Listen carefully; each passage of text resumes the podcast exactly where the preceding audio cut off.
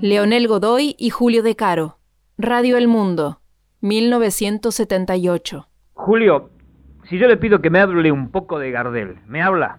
Bueno, Gardel fue un caso excepcional, no solamente como artista, sino como persona. La trayectoria humana y artística de un hombre como Gardel, que asombraba a los divos con su registro, una décima sexta, era un portento. Su onda llegaba al corazón, emocionaba y no hacía gestos ni gritaba. Era tan gentil para cantar. No sé, estoy convencido que nunca más tendremos un Gardel. Viviremos del recuerdo de él.